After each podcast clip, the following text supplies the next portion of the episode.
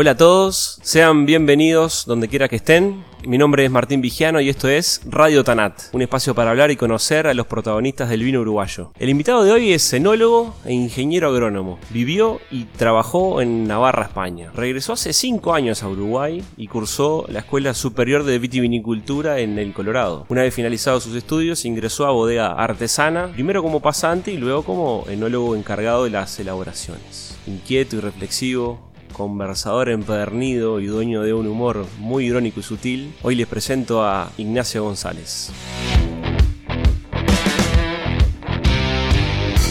Bueno, Nacho, muchas gracias por aceptar la invitación. Bueno, gracias a vos, Martín, por, por, la presentación, que la verdad que uno se emociona escuchar esto de, uno mismo, ¿no? Al final no, no tenemos este claro a veces quiénes somos. No, no, es una broma. No, yo creo que es que es interesante cualquier espacio para difundir la cultura del vino y sobre todo donde puedan participar los verdaderos este, protagonistas en el sentido de gente que esté realmente vinculada a la elaboración, al viñedo, no sé cómo se dice, lo que sea, pero gente que esté realmente en el vino para aportar, si se quiere, algo más de claridad, ¿no? Claro. Y que la gente tenga una visión este, sobre lo que pasa realmente. Esa es la idea, hacerlo en primera persona, aportar y demás. Bueno, eh, les quiero contar que estamos en las oficinas muy cerquita del laboratorio, en Bodega Artesana, acá en Las Brujas, en Canelones. Como yo contaba en la presentación, sos uruguayo pero tenés un vínculo muy fuerte con, España. Sí, yo bueno, me recibí de agrónomo en el, cerca del 2099 y me salió una beca para hacer un doctorado de otra cosa, de gestión de empresas, no sé qué, y fui a estudiar a la Universidad Pública de Navarra con una beca.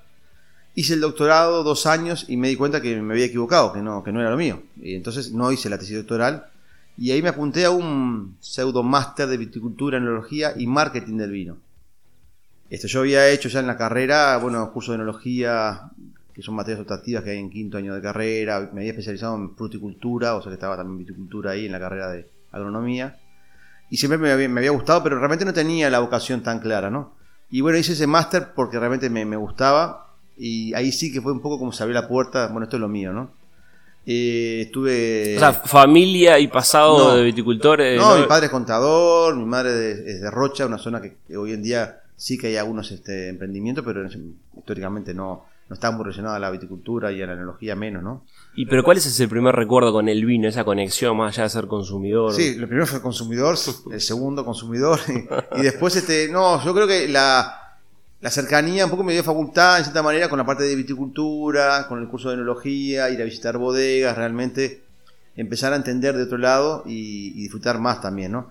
Igual la verdad que no, no se me despertó la vocación. Yo creo que es muy importante los docentes, es importante las personas que para realmente que uno pueda descubrir que es lo que te gusta, ¿no? A veces faltan cosas que, no, te, no te hacen despertar lo que uno tiene ahí dormido y fue un poco lo que me pasó, la verdad. Tuve una buena formación, pero no, no se me despertó la vocación, o sea, que quizás no supieron transmitirme o yo no supe interpretar que eso era lo mío, ¿no? Y, y sin duda alguna, porque si yo volviera para atrás, no, no cambiaría porque la experiencia, después hablaremos, fue muy linda, pero capaz que hubiera hecho la escuela de viticultura al salir de la Facultad de Agronomía, por ejemplo, y no hubiera hecho toda la otra vuelta que hice, no, no lo sé. Pero creo que en ese momento no me lo planteaba. Iba por otro lado, como te dije, doctorado de sistemas avanzados de gestión de empresas, un disparate al día de hoy. Rimbombante. Y, pero que también me permitió conocer Pamplona en este caso, Navarra, y vivir muchos años ahí. Y al final la vuelta de la vida, la formación, de trabajar en bodega, Después este, trabajé como sommelier, me formé como sommelier. Ah, pero lo que te trajo a Uruguay en realidad fue el amor a El amor, sí, sí. Conocí a Laura en un viaje de vacaciones que yo venía todos los años a Uruguay, en Navidad normalmente. Y en un viaje la conocí, porque ella es dentista y yo se me había jodido una muela. Y bueno, ahí empezó una relación lenta que terminó en, una relación a distancia. Y en un momento dado, bueno, había que tomar una decisión, o se avanzaba o se moría, ¿no? Eh, porque es imposible mantener, desde mi opinión, ¿no? Y al final, este, bueno, decidí venir yo. Ella es hija única, yo tengo toda mi, familia acá, mis padres, hermanos, amigos también de toda la vida.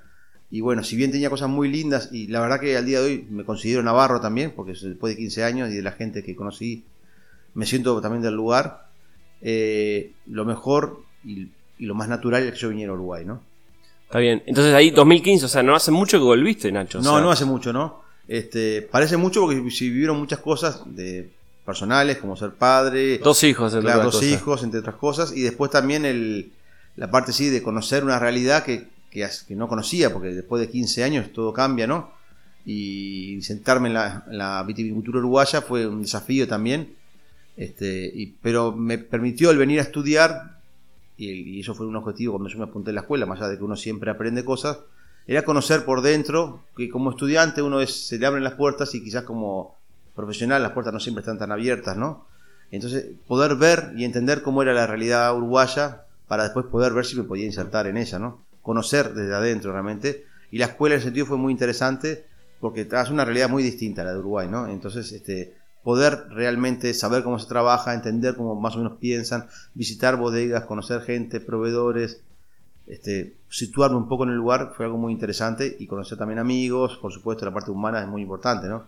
Pero la parte sobre todo de, aterrizar a un lugar que era para mí desconocido, ¿no? Claro, lo, que me llamó la atención de tu caso era que, bueno, vos tenés una formación, una experiencia en el vino, hacías vino en España, trabajabas de sommelier, eh, ingeniero agrónomo y viniste a estudiar enología, o sea, nadie te obligaba, podrías perfectamente desempeñarte en la Claro, si yo, como te decía, hice un posgrado y ahí enseguida empecé a trabajar en una bodega. Después se cortó lo de la bodega, por motivos económicos de la bodega, y en Pamplona me, conocían y me ofrecen la posibilidad de trabajar en un restaurante que tenía una estrella Michelin como segundo sommelier, que ellos me formaban, y ahí empecé a trabajar con ellos. Después tienen otro restaurante y ahí me pasan a ese otro restaurante como primer sommelier y ahí hay una, un tiempo en el cual me desarrollo, me formo y me desarrollo como sommelier y me da la oportunidad de probar muchos vinos, de visitar muchas bodegas y a su vez empiezo a aprovechar esa posibilidad también para formarme más y mejor. Hice un montón de cursos, de la parte sobre todo sensorial, pero también del lado de la elaboración, ¿no? Y, y en un momento me doy cuenta de que yo quiero hacer vino, que quiero manejar una viña y en ese momento no lo estaba haciendo. Eh, y ahí, bueno, sale la posibilidad de, tener una viña con unos amigos. Empezamos a trabajar, después sale otra viña más y ahí, bueno, lentamente ese proyecto va creciendo, pero en un momento, bueno, decido volver a Uruguay y eso queda, ¿no? Y cuando decido volver a Uruguay, que era un poco la pregunta, Martín, lo que intento es reinsertarme. Eh, y, yo lo que no quería era hacer un, como bueno, acá viene el gallego, enólogo, no sé qué, mm. que es un máster que y no era la idea, la idea era ser parte del colectivo de los enólogos formados en Uruguay, ser un par de todos, ¿no?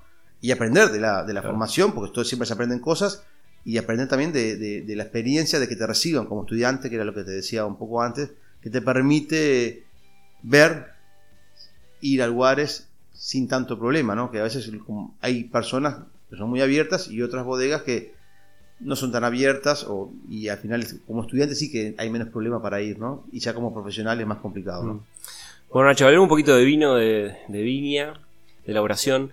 Lo que me interesa, bueno, yo que también soy muy nuevo en esto, eh, es siempre los colegas, eh, bueno, vincularme lo más posible y como todo, buscar lo, que a uno le interesa y, sumar, ¿no? Y una formación permanente. Y en tu caso siempre, lo que me interesa mucho siempre es, bueno, como ya decía al principio, somos creo que los dos conversadores empedernidos, pero tu visión me interesa mucho en el sentido de, eh, de pensar los vinos de la viña, ¿no? Parece a veces un eslogan, eh, a veces la gente, no sé, lo mira como, algo repetitivo, pero que en realidad es, tal cual, yo creo que los dos estamos convencidos de eso.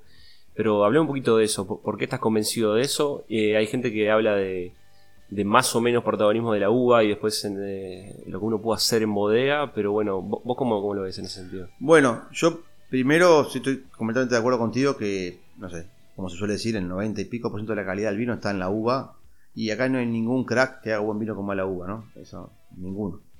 Entonces, la realidad es que hay que trabajar muy bien la viña.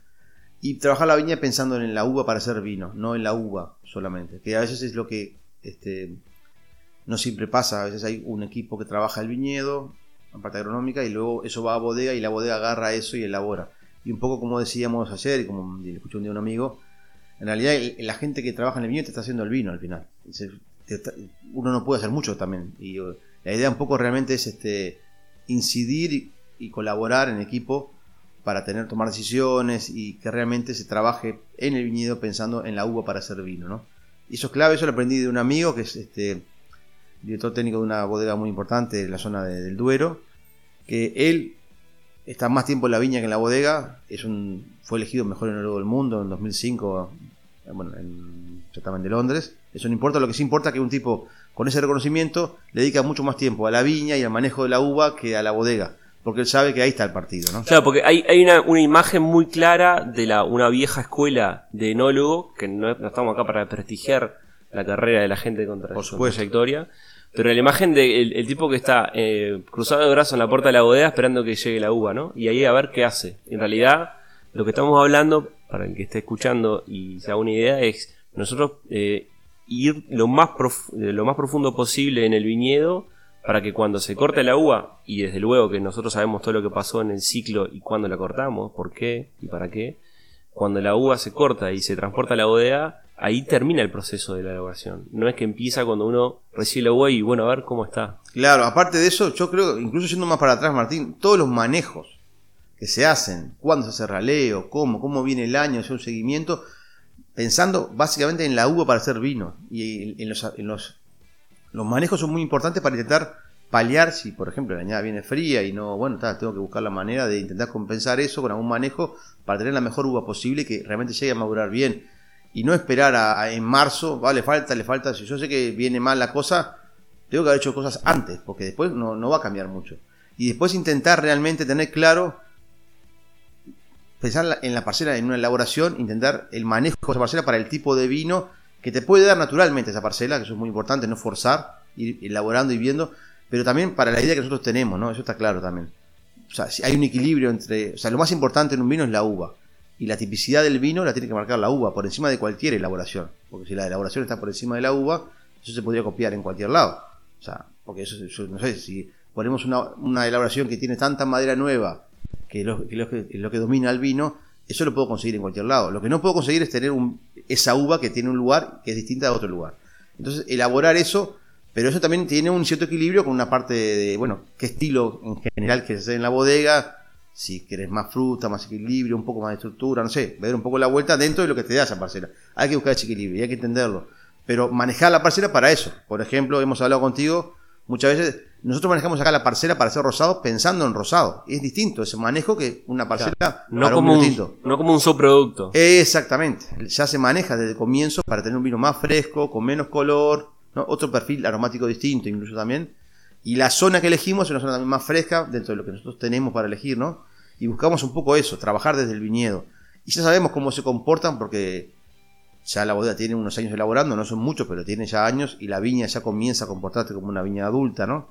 Y eso ya hay parcelas que tienen un perfil claro y sabemos si se adaptan mejor a un, no sé, a nuestro sin barrica, por ejemplo, o una parcela como el cuadro 4 y 5, que da una uva mucho más concentrada, la viña brota antes, madura antes, y da un vino con una aptitud de crianza en barrica mucho más clara, ¿no? Entonces es importante ir definiéndolo y ir viendo lo que da cada parcela y pensarlo en, en el vino. Y después, como te decía antes, ir siguiendo el ciclo para intentar ajustar y poder, en cierta manera, enmendar algunas cosas que sean enmendables, ¿no? Si el año viene horrible, no hay mucho que hacer tampoco, ¿no? Claro. Como el 2014, por ejemplo. Y Nacho, me, me interesa mucho saber tu opinión y para que la gente, para lo- la que la gente lo, lo- lo pueda entender, tu visión sobre la actualidad del vino uruguayo, ¿no? O sea, como decíamos al principio, hace cinco años que volviste, pero volviste para insertarte de lleno en la, en, en- en el- en la viticultura, la enología, en los vinos uruguayos. ¿Cómo que, qué, te, qué te parece? ¿Cómo Bueno, yo creo que, que estamos en general bien. Me parece que eh, el vino blanco en general ha crecido en, en protagonismo y hay cosas muy interesantes. Y me parece que es algo que se veía venir, pero bueno, tenía que ocurrir y, ocurri- y está ocurriendo realmente, ¿no? O sea, de la mano del este una parte, pero también en el sur hay grandes vinos blancos y creo que eso es interesante. Como que tenemos buenas condiciones para hacer vinos blancos, bueno, había que hacerlos y se están haciendo, ¿no? este, en algunos casos con más, en mi opinión, esto es personal, este, un perfil más marcado, personal, y en otros casos vinos con una aptitud más este, de gusto comercial, ¿no? Y, y son las dos cosas que tienen que coexistir, cada uno tiene que elegir lo que le gusta, pero estamos sabiendo elaborar esos vinos y tenemos, este, creo yo, un presente interesante ya y un futuro, me imagino, aún Claro. más prometedor en zonas relativamente nuevas que están mostrando una gran capacidad para producir uva blanca de mucha calidad, ¿no? Claro. Por ejemplo, a mí me, me- me sigue repicando en la cabeza una frase que dijo este Master of Wine Tim Natkin. Que bueno, él no tiene, creo yo, un gran conocimiento de Uruguay porque vino hace 20 años y volvió ahora este año. Pero él, él afirma que Uruguay está haciendo los mejores vinos de su historia. Sí, yo creo que, que estamos haciendo grandes vinos, como te decía. Y en vinos tintos me parece que este conocimiento que me parece que hay del viñedo, por ejemplo, se está transfiriendo a los vinos también, ¿no? Hay, mucho por hacer, pero, pero se ve gente, hay gente que labura muy bien la viña y que tiene claro eso y está haciendo vinos este, con mucho más singularidad y mucho más finura, ¿no? Hay un cambio, sin duda alguna. Creo que la idea es de, sobre todo en algunos productores, hay, ya tienen una, tienen una identidad muy clara y, saben lo que, lo que les da su viña. Y eso es por el paso del tiempo, por haber hecho muchas veces, y eso para mí es muy importante mantener eso. Luego hay otra camada que viene más por el lado de, de no os voy a decir modas, porque capaz que, pero es vinos que hoy en día son demandados, que tienen inquietudes y que son interesantes de hacer, pero que creo que van de la mano también de la rareza, como el, como el atractivo, no, no sé si siempre de tanto del vino en sí mismo, ¿no? Y, y, eso creo que es interesante también ver qué pasa con todo eso, si realmente se sostiene en el tiempo y permite lograr esa identidad, como hablábamos antes, se ha logrado con tintos, por ejemplo, de gente que viene haciendo durante mucho tiempo, que le ha ido buscando la vuelta al viñedo, a la elaboración. Y eso es lo importante del vino, ¿no? Que realmente sea, entre comillas, único, ¿no? Que tenga, que tenga singularidad en el buen sentido, ¿no? Está bien. Bueno, e, es muy interesante y me, sorprendiste con la respuesta porque centraste la actualidad o lo, más destacable del vino uruguayo en los blancos, ¿no? Lo cual estoy totalmente de acuerdo. Pero en, cuanto a tintos, está pasando, bueno, por una parte de las variedades nuevas, ¿no? Hay una se planta por resistencia, por rendimientos y demás. ¿En, eso cómo estás más entreverado? Sí, yo creo que para mí está bien que se prueben cosas nuevas. Primero porque somos un país con una tradición más o menos corta, entre comillas. ¿no? Tenemos muchos años de viticultura y enología, pero no somos eh, países con, con la tradición que puede tener Francia, por ejemplo. ¿no? Pero sí que creo que que se han abandonado ya cosas hace tiempo porque no funcionan bien y cosas que no funcionaban bien antes, capaz que ahora funcionan bien porque el cambio climático está generando eso también, que hay más temperatura en el ciclo de la viña y variedades que antes no maduraban bien, ahora empiezan a madurar bien, entonces nos obliga cada cierto tiempo a replantear qué variedades pueden funcionar y, a elaborar con eso para ver realmente si se obtiene un vino de calidad ¿no? y que tenga identidad. Entonces me parece que hay, se traen variedades, hay gente que se traen variedades por, por este, mm, rareza y por lograr un, impacto comercial. Y bueno, eso tiene su, su, valía, pero lo interesante son aquellas variedades que se adaptan bien al lugar y que se le encuentra la vuelta, ¿no? Y me parece que a mí estoy viendo que hay algunas variedades de las que se han traído que son interesantes, que se comportan bien y que se han extendido y que vienen para quedarse. ¿Cuáles? Comenta alguna. Y bueno, acá tenemos, hay gente que está contenta con Marcelán, Arnarnoa, variedades que, que, se están elaborando y variedades distintas que, que en general han mostrado buenas versiones, ¿no? Hay otras variedades que necesitan más tiempo para adaptarse al lugar y las personas adaptarse a la variedad también, a los manejos y encontrar la vuelta, ¿no? Y creo que eh, Alvariño, sin duda alguna, y bueno, después hay otras variedades blancas, por ejemplo, que son interesantes, que mm, lo que me da un poco de pena a, veces es que el abanico de variedades blancas eh, comercialmente es más cerrado, ¿no? y en los tintos es más abierto, me parece a mí. Y ahí realmente eh, creo que va por un lado por esa herencia que tenemos de, un consumo más de tinto, ¿no? Y, que el mercado en general, no sé qué, no sé cuánto. Pero realmente hay otras variedades, como por ejemplo, nosotros acá tenemos Petit Mansen, es una variedad impresionante, ¿no? La verdad que se adapta muy, muy bien. Y nosotros la, trabajamos en conjunto con Chardonnay porque creemos que da una mezcla de uva muy interesante para hacer un vino realmente equilibrado pero hay otras variedades como Bionier que ha dado cosas muy interesantes también. Sauvignon Blanc, por supuesto. Blanc, sí, claro. Pero hay otras variedades que tampoco se están probando y hay variedades que están en la vuelta que son más complicadas, que capaz que no sé, más sensibles a algunas enfermedades, que capaz que no son las mejores para Uruguay.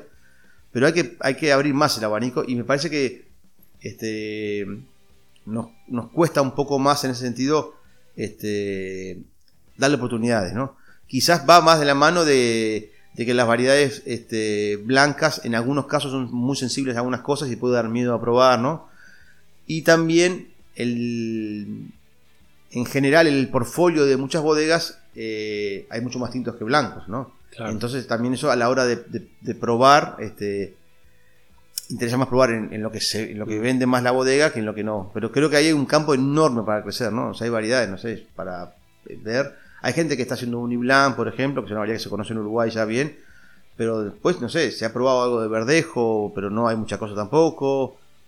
Riesling no hay poco lo que hay, y, ahí podríamos empezar a nombrar variedades como Godello, que si se, variedades de la zona de Galicia, por ejemplo, que, que tendrían que funcionar bien, capaz que también acá, ¿no? Y había que empezar a probar. Y hay una riqueza de variedades muy interesantes, que sería cuestión de si hay un potencial para el vino blanco importante y, ya esté demostrado, bueno, va siendo la hora también de ver, empezar a probar con algunas variedades para realmente sacarle el, jugo a lo que tenemos, ¿no? Nacho, volviendo al tema elaboraciones, ¿no? Al oficio nuestro. Eh, me, quedó también el apunte ese que me hablabas de, lo que se está probando ahora porque comercialmente funciona, o bueno, modas.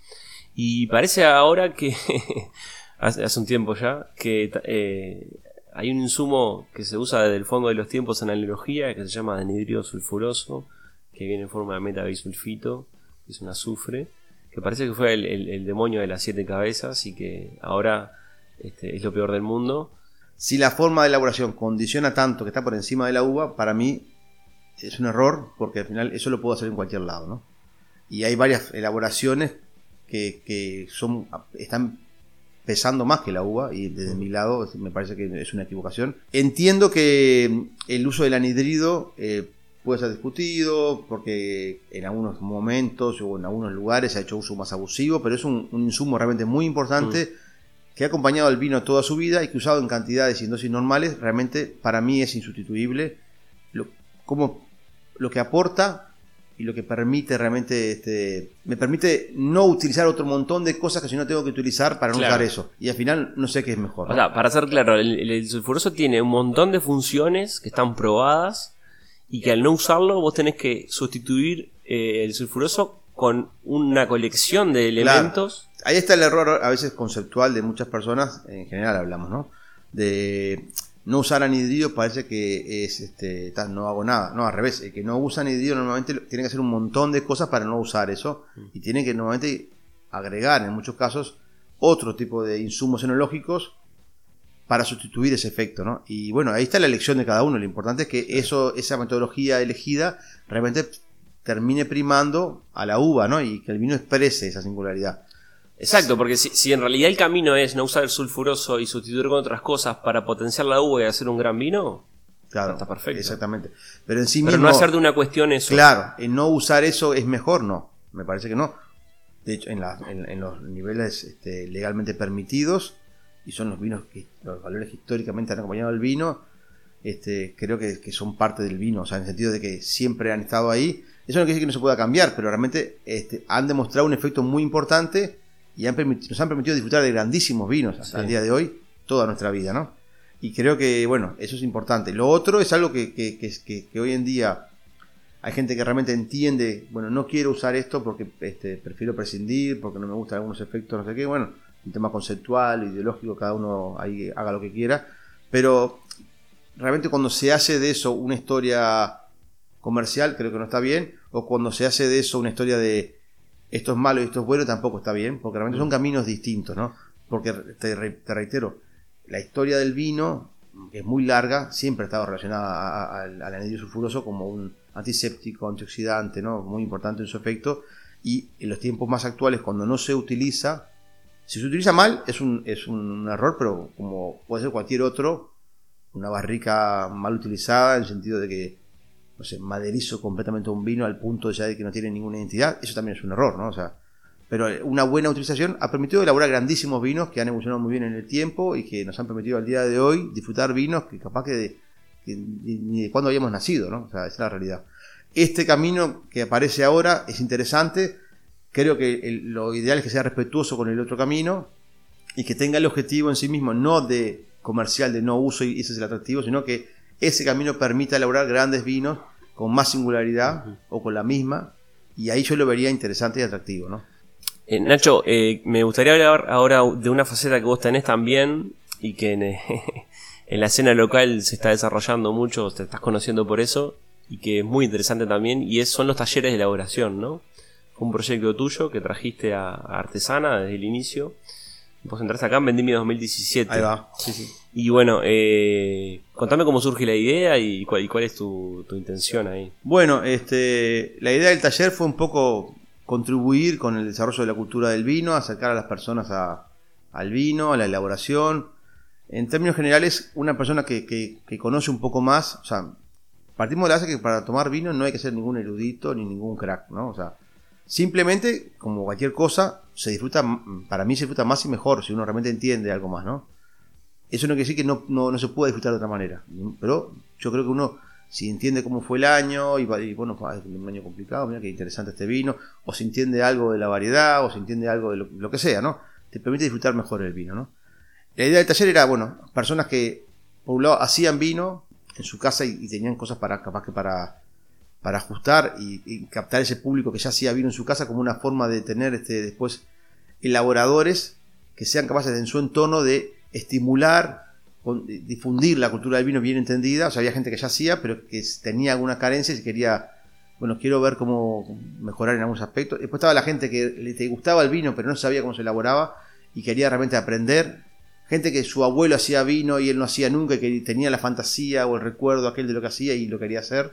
incluso profesionales, que, que por ejemplo, que tienen una formación muy buena en muchos sentidos, pero que no, no habían elaborado vino y sentía que les faltaba esa parte para comprender mejor un montón de cosas, y poder transmitir mejor eso a los consumidores. En definitiva, era trabajar sobre la cultura del vino, sobre saber hacer vino, de forma muy aterrizada, muy simple, con los conceptos claros, para que las personas después puedan tomar sus decisiones. No es la idea que sean. Este, sí, que se lleguen recetas. Exactamente, yo no, creo en las recetas y, la y, no, y no lo hago. Sí que inicialmente hay una, hoja de ruta donde uno puede seguir, pero eh, estimulo a que entiendan cada paso para que luego lo puedan llevar adelante con, sus criterios propios de acuerdo a la uva que tienen y, a la elaboración como viene, ¿no? Yo me acuerdo que había, creo que ya lo he contado, pero un, alumno, Bernardo, un, grande de primera generación del, taller, que él había, jodíamos que había hecho un vino llamado Chambonnier, porque no era un chambón al principio cuando salí, y hacía un vino donde repetía todo lo que los pasos que los habíamos dicho nosotros, ¿no? Al segundo año ya repetía la mitad y ya al tercer año ya no era más chambonnier, era, él tomaba sus decisiones en función de la uva que tenía y de lo que él había entendido que era lo mejor, ¿no? Y esa es la idea, ¿no? Pero no, no es la idea generar elaboradores para competir, es la idea generar gente que haga vino, que disfrute de hacer vino, que transmita la cultura del vino a su entorno. Y un poco como pasó con la cerveza, me parece artesanal, que no son gente que esté vendiendo cerveza ni se haga multimillonario con eso, sino que son gente que consumen mejor. Y mm. eso al final lo que hace es elevar el nivel de consumidor. Si a nosotros como bodega, eh, en general creo, se eleva el nivel interno, nos obliga a trabajar mejor y por lo tanto nos termina siendo más competitivos hacia afuera. Y sin duda alguna también es un poco más justo donde ya no pesa tanto lo que haya fuera del vino o el marketing o la etiqueta, sino que empieza a pesar más lo que hay adentro de la botella, ¿no?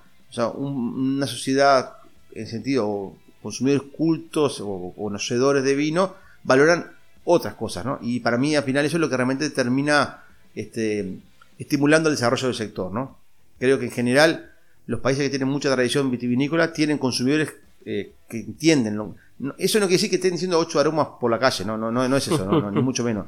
Sino que entienden si un vino es un vino de calidad, si hay equilibrio, si no hay equilibrio, que, o sea, cosas generales del vino, ¿no? O sea, que eso es lo importante realmente, ¿no? Eh, Nacho, ¿algún día sentiste una frustración tal y pensaste dejar tu inserción en el mundo del vino? Pasó poco tiempo, hace cinco años que volviste y te metiste. No, te tiraste la, piscina y había vino. por ahora, ¿no? por suerte. Pero digo, en algún momento la dijiste, ¿a quién me mandó a volver acá? No, no, no. La verdad que, claro, yo es imposible separar la, vida personal. O sea, ha sido muy rico todo desde que volví. Entonces, este, estoy muy contento. Lo cual que sí que no extrañe las viñas que teníamos, los amigos que tenemos en Navarra, y son, son muchos años, y como decía al principio, me considero navarro también, de adopción, por decir una manera, y, creo que se extraña, y es normal, ¿no? Pero no, no, más allá de, que en, Artesana personalmente siempre me ha tratado muy bien, me han dejado hacer, y somos, creo, un equipo de trabajo muy lindo, con muy buenas personas, y eso es lo más importante, y realmente en el vino, como en la mayoría de las profesiones, creo que nunca una persona hace todo, es un trabajo de equipo y la gente realmente entiende eso y, cada uno de su lugar aporta hacia, para construir eso, eso es muy importante y eso te estimula a venir también porque es, este, más allá de del reconocimiento, no sé, un salario, lo que sea, la parte de sentirte bien contigo mismo, con eso es al final lo que te permite también tener un proyecto de largo plazo. Y más a nosotros que hicimos una opción de vida con el vino. Exactamente, exactamente y, y, que realmente dejamos cosas que teníamos y una estabilidad en, otras probablemente, pero porque queríamos vivir Claro, estar contento y hacer lo que nos lo gusta. que nos gusta, es importante. eso es importante, porque lo elegimos por eso también, ¿no? Eh, no es que fue algo que nacimos, éramos hijos de no sé quién y teníamos que estar ahí, Claro. no, agarrar esto ahora y bueno, y y habrá gente que lo, que lo lleva bien, gente, pero a nosotros nos tocó vivir ot- otras cosas y elegir este camino y lo queremos disfrutar. Yo soy de la idea también de que cada año que pasa, hemos hablado contigo muchas veces de que las añadas son únicas e irrepetibles, hay que disfrutar de eso. Hasta diría que tenemos la responsabilidad de elaborar el mejor vino posible cada año, más allá de las modas. Es una idea que tengo, que me la transmitió un amigo que se llama Ángel, que, que es esa idea de uno está enfrente a una uva que no va a volver nunca más, una añada que no va a volver nunca más. Y así como nosotros tomamos vino de cuando no éramos nacidos porque alguien lo hizo, tenemos que ser capaces de elaborar también con esa responsabilidad un vino para que alguien lo pueda tomar más adelante, ¿no? Y disfrutar de eso. Y, y eso va más allá de las modas, es, es intentar hacer el mejor vino posible cada año, ¿no? Es una opinión que tengo, que es algo más Sí. conceptual, ¿no? Y eso es lo que yo quiero hacer también, en, en el sentido de cuando, estar en un lugar como artesana que me permiten trabajar Claro. así, ¿no? De intentar, más allá de una idea que tenemos como bodega, que creo que aparte que confluye lo que yo siento que tiene que ser con lo que siente la bodega en su conjunto de lo que tiene que ser el vino, eso es muy importante. La idea de poder entender la cada añada, elaborar cada añada para sacar el, mejor partido y, intentar eso guardarlo en la botella, ¿no? Y no es un tema acá de poesía, de no sé qué, no, sino simplemente creo que hay una responsabilidad bien entendida de que eso se va y no volvió. Y bueno, tenemos, o sea, al final tenemos la suerte de estar, porque lo elegimos, como decías vos, Martín, pero también tenemos la obligación de, de hacer eso, este, una realidad, o sea, hacer un vino realmente a la altura de la añada, a la altura de la uva, y que pueda realmente ser consumido por las personas que tengan que ser, ¿no? Eh, Nacho, ahí tocaste un tema que te lo voy a preguntar y que me hace el pie perfecto en cuanto a la añada 2020, ¿no? Está bastante instalado, por lo menos públicamente. El consumidor ya lo está empezando a notar y a, y a preguntar sobre la añada 2020 y sobre afirmaciones de algunos colegas o gente de la industria que habla de la mejor vendimia de la historia, de algo exuberante y que prácticamente va a ser irrepetible. Yo tengo mi opinión, que la estoy dando de a poquito, humildemente, y en- entre mis conocimientos que estoy aprendiendo, pero quiero conocer la tuya. ¿Qué te pareció la añada 2020? Bueno, primero que yo yo nunca, nunca podría decir de la historia, porque como bien hemos hablado, yo Mm. llevo poco tiempo dedicado a esto en Uruguay y sería una falta de respeto y ahí creo que hay gente que lleva mucho más experiencia que yo, mucho más años elaborando y son quienes que tendrían que decir y poder hablar de historia, ¿no? Pero en términos generales, si yo- analizando la añada este, y los números que ahí están y son... eh, yo sé que hay mucha poesía y, y- hay mucho sentimiento, eso es verdad en el vino, pero también, como dice un amigo, el mundo lo mueven las matemáticas. Y hay cosas que se pueden cuantificar bien y están claras y ahí están. Y, tienen mucha relación con, la calidad de la uva y del vino, ¿no? Por ejemplo, las temperaturas, cosas así que son fundamentales. Sin aburrir mucho, la añada 2020 fue- para mí fue una añada realmente muy buena. No creo que sea excelente porque hubieron algunas cosas y yo me guardo la palabra excelente para cuando, si se da alguna vez, que no sé, excelente es, Mm. es el 100, ¿no? Es el top.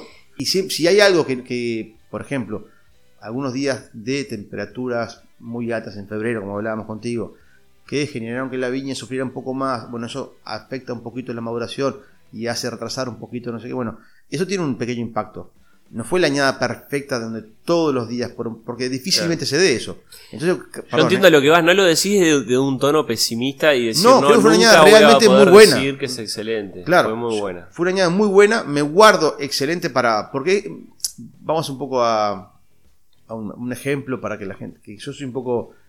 Este, no crítico, pero yo, por ejemplo, eh, valoro mucho el- las, las- valoraciones de los periodistas para los vinos. Me parece que es un lenguaje que la gente entiende, poner puntuaciones, acercar el vino a la gente, al consumidor. Es muy interesante. Pero a su vez también a veces genera que los vinos están entre 92 y 100. ¿no? Y si el mejor vino del mundo, 100 puntos, si yo tengo 92, tengo que estar tirando cohete navideño. Porque si, no sé, el mejor blanco del mundo, imaginemos que es la Montrachet de Borgoña, no sé qué. Si yo tengo un vino blanco que saca 92, tiro cohete. ¿No? Y a veces parece que no, no, 92 no, tenés que sacar por lo menos 94. O sea, creo que se, se comprime mucho y se pierde un poco la, la- la- realmente lo que es. Esto es lo mismo. Muy bueno, es realmente muy bueno.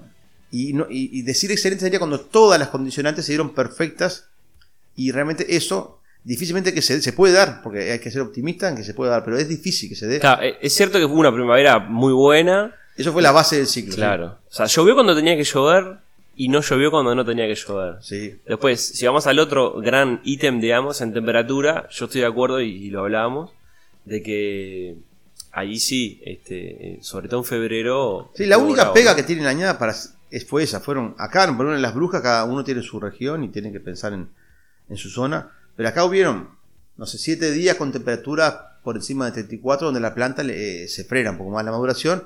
Eso retrasa la maduración de algunos componentes de la uva, no impide otros, entonces la, vi- la viña sigue trabajando, pero se empieza a retrasar, empieza a haber un, pequeño desfasaje, que luego implica esperar un poquito más la uva.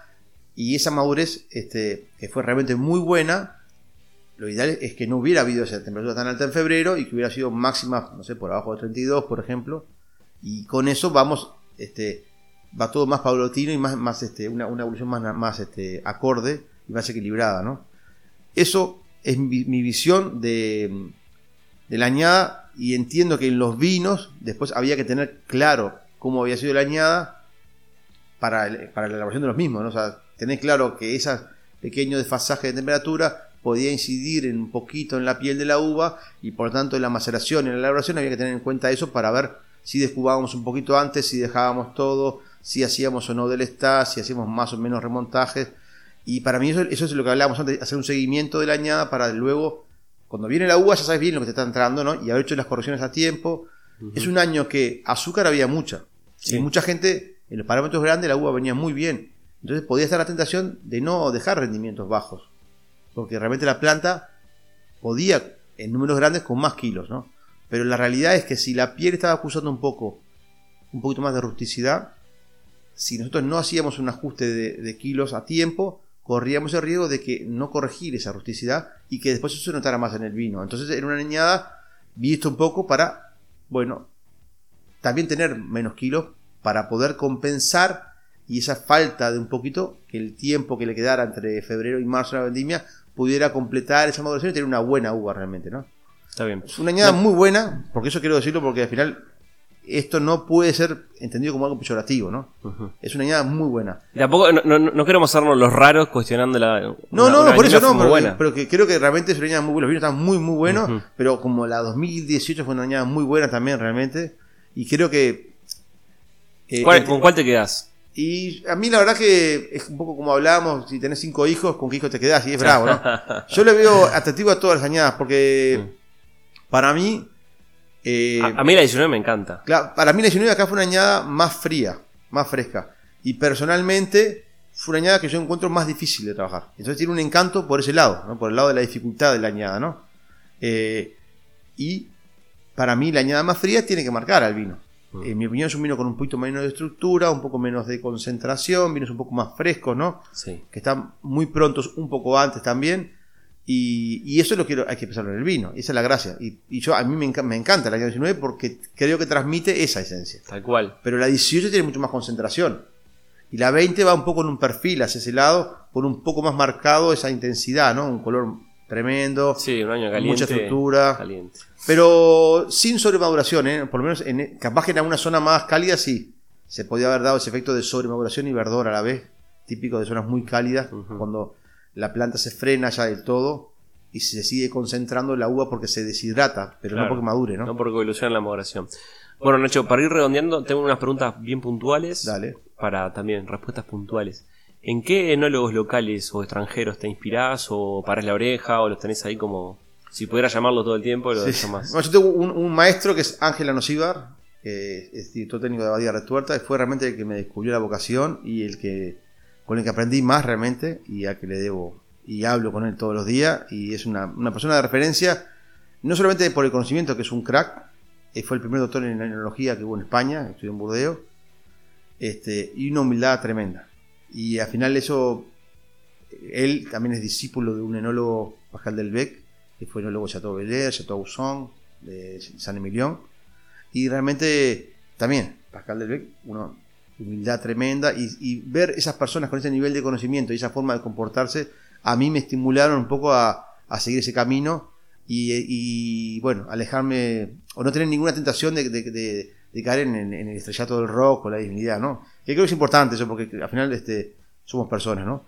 Y después creo que la, a nivel profesional, eh, bueno, Ángel tiene esa- ese perfil de conocer mucho el viñedo y de elaborar la uva, ¿no? O sea, y, no, no comprar recetas, eh, hay mucha gente que quiere vender recetas, que quiere vender cosas, tener un espíritu autocrítico, de entender realmente lo que tengo y saber si hace falta algo o no hace falta, ¿no? Y hacer cosas con un rumbo, ¿no? No sé, sin aburrir mucho, en los años 2000 en, Parker estaba muy de moda, ¿no? Y en España estaba la tendencia, 2000 poco, vino madera nueva, 200% barricas nuevas, tostado, pim, pim, pim. Ahora no, madera nada, vamos todo en cerámica o no sé qué, o en barro o lo que sea, o madera sin tostar, o, y, y la bodegas que hacían una cosa ahora hacen otra. Tiene un discurso muy poco creíble, porque es como que, pero vos esto me dijiste hace 10 años que, te encantaba esto, ahora me decís, no, no quiero madera, entonces no sé quién querer. Y este loco siempre tuvo una idea clara que era fue sacar el vino de su viña, de su uva, ¿no? Y dar, hacer el mejor vino posible cada año. Eso lo aprendí y me quedó marcado. Y en Uruguay creo que, por ejemplo, Eduardo Boy es un referente general para todo, por su generosidad en compartir los conocimientos, un don de muy buena gente, mucha humildad y, creo que es un gran docente, aparte sabe transmitir muy bien los conceptos y para mí es, una, es un referente a nivel local. Y después creo que hay gente que trabaja muy bien, este, gente con tradición, como son los pisanos, que creo que tienen una identidad muy marcada en los vinos y, y la tienen muy clara lo que ellos quieren y trabajan realmente con una identidad propia muy importante no quiero, no quiero olvidarme, después hay gente joven que también está trabajando muy bien, ahí está el grupo de, bueno, de Nicolás, Santiago, Bruno, ¿no? que son gente que realmente tienen un perfil, eh, un nivel de conocimiento muy importante y tienen unas ganas de hacer también cosas y de dejar una huella ¿no? en, su camino. Y en general creo que hay gente que, que trabaja muy bien y hay, este, sí, no sé si un recambio, pero hay una llegada de mucha gente joven que que es como, parece un poco como, el fútbol, ¿no? Como que a veces suben cinco jugadores juveniles y se quedan ahí y después no suben, no suben por un tiempo, ¿no? Y ahora parece que en muchas bodegas hay gente joven elaborando, ¿no? Que es interesante, por lo menos desde el punto de vista de, intentar este, dejar una impronta, intentar también, si uno es consciente y valora la historia y lo aprendido antes, realmente poder este, eh, aportar algo más y buscar este, eh, sí, una identidad propia sin olvidarse la historia y, realmente ajustando, no sé, yo que sé, hay, este, creo yo que hoy en día hay, una, hay la escuela creo que tiene, tiene una formación este, interesante, los, los, egresados salen, como todos, hemos salido de la facultad todos con carencias, con falta de experiencia, por supuesto, pero sí con conocimientos que creo que, que son la herramienta para después crecer, ¿no? Y me parece que esa idea de, de entender un poco el, eh, que es importante conocer también la teoría para realmente entender las cosas, para salir de las recetas y para poder después elaborar el mejor vino posible. Y creo que las nuevas, hay gente que, creo que está entendiendo más el fondo y ahí aparecen muchas elaboraciones que implican también este, el entender lo que se hace, ¿no? No solamente el copiar lo que, las dosis de esto, de lo otro, de no sé qué, ¿no? Claro. Bueno, Nacho, también para redondear, eh, un Tanat que te haya movido el piso, que, te cambió la perspectiva, o no sé, o capaz que la pregunta es el mejor Tanat que has probado. Es una pregunta difícil, ¿eh? La verdad que. Mm, no, no, tenía, no tengo pensado, porque obviamente que este, he probado muchos vinos. Eh, pero ahora mismo no soy una persona de, guardar rankings de que hay cosas que me hayan encantado y he probado vinos este, de las bodegas un poco que hemos hablado antes, vinos muy interesantes. Un vino concretamente no, no sé, no me animaría a decir porque no lo tengo en la cabeza ahora mismo, pero un poco lo que hemos mencionado, creo que Bausa tiene muy buenos vinos, creo que Pisano tiene muy buenos vinos. He probado Tanat, este, de bodegas, este, también hay gente que hace más volumen y vinos que se pueden denominar más comerciales y que tienen grandísimos vinos para un público también que demanda eso. Y creo que. Pero no me animaría a decirte un vino porque no lo tengo ahora en la cabeza. Si lo tuviera, te lo, te lo decía. Y, pero, y ahora sí, para terminar, ¿qué futuro puede tener el Tanat en Uruguay o, Uruguay con el Tanat? No, para mí, Uruguay y Tanat van de la mano. Este, porque es una variedad que se está muy bien acá este, ofrecen muy buenos resultados, incluso en años muy diversos y en años difíciles. Hemos aprendido a conocer y a manejar la viticultura y la elaboración, ¿no? Y yo creo que es nuestra, eh, para mí, la identidad nuestra pasa por el Tanat, ¿no? O sea, sin duda alguna. Y creo que ese cambio un poco mm, en, viticultura y en enología, ya desde hace un tiempo, ¿no? permite disfrutar de muy buenos tanats con longevidad, con, capacidad de evolución, pero con un presente inmediato también muy agradable, ¿no? Que creo que un concepto que quizás tiene muchos consumidores es que es una variedad muy rústica, que hay que esperarla mucho y, en realidad yo creo que eso ya no, no, no, no corresponde al presente, porque para mí el equilibrio es la base de un, de un vino, los vinos tienen que nacer equilibrados, somos de la idea de que el tiempo no hace milagros, ¿no? Pero hay vinos hoy en día que tienen un presente y muy buena evolución en el tiempo, y eso creo que es algo este, que, se ve y, permite realmente demostrar que la variedad realmente la hemos entendido muy bien y que estamos elaborando vinos que, que reflejan claramente esa, identidad. Tienen estructura, tienen color, eh, tienen capacidad de envejecimiento, normalmente tienen muy buena acidez, depende un poco de la zona. pH en nuestro caso realmente también son buenos, en el caso del Tanat. Y creo que Uruguay sin Tanat sería un poco como mm, Uruguay sin mate, casi.